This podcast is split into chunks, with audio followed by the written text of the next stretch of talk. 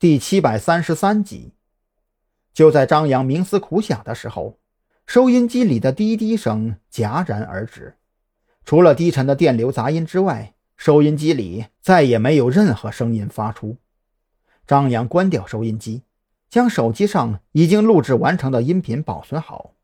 原本他是准备将这段录音发送给许志伟，让他帮忙研究一下这到底是什么玩意儿。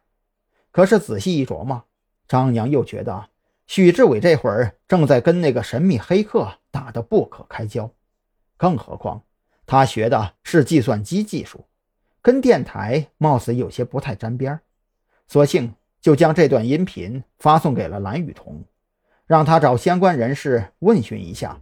这段音是不是电台发出的讯号？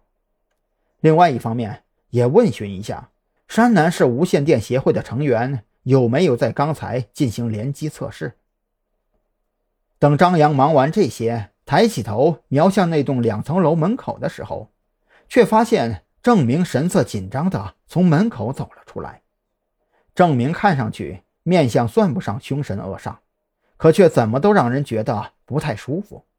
就像是网上很多网友都认同的天生恶相，一眼看去就让人觉得难以相处的那种。资料里显示，这个郑明家中除了那辆已经被交警队扣下的渣土车之外，还有一辆雪铁龙轿车。可是让张扬觉得奇怪的是，郑明这身打扮很古怪，暂且不说，那辆车分明就停在他家车库里，可他偏偏没有选择开车。而是左右观瞧了一番之后，大步朝着张扬这辆出租车走了过来。张扬见状，不由得暗自开心起来。原本准备这辆出租车的目的无非有二：一来盯梢的时候可以装作等客；二来跟踪的时候满大街都是出租车，也便于隐藏自己的身形。可现在好了，这货直接朝着自己走了过来。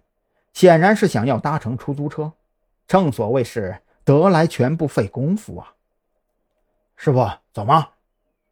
郑明走到跟前，抬手敲了敲副驾驶的车窗玻璃。等张扬将玻璃摇下来之后，略显焦急的开口问道：“走，你要去哪儿啊？”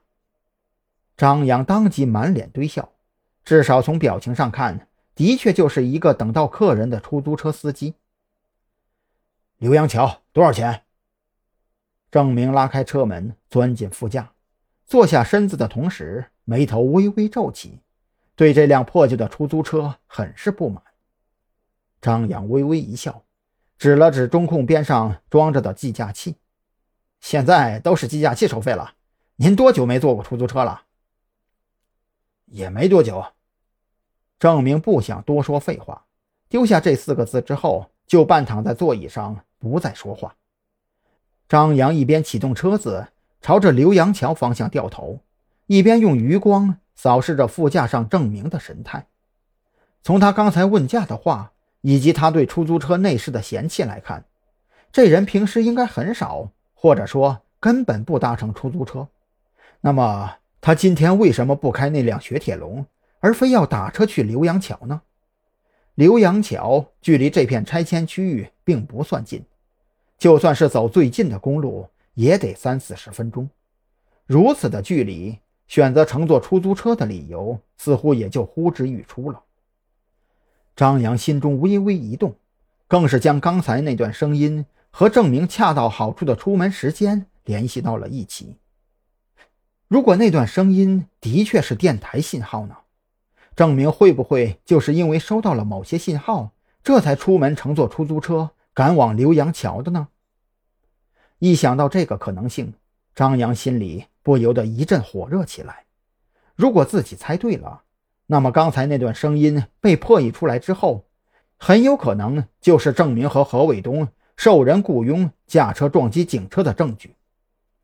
尽管心中激动万分，张扬却是面不改色的。将出租车尽可能开得平稳，朝着浏阳桥的方向疾驶而去。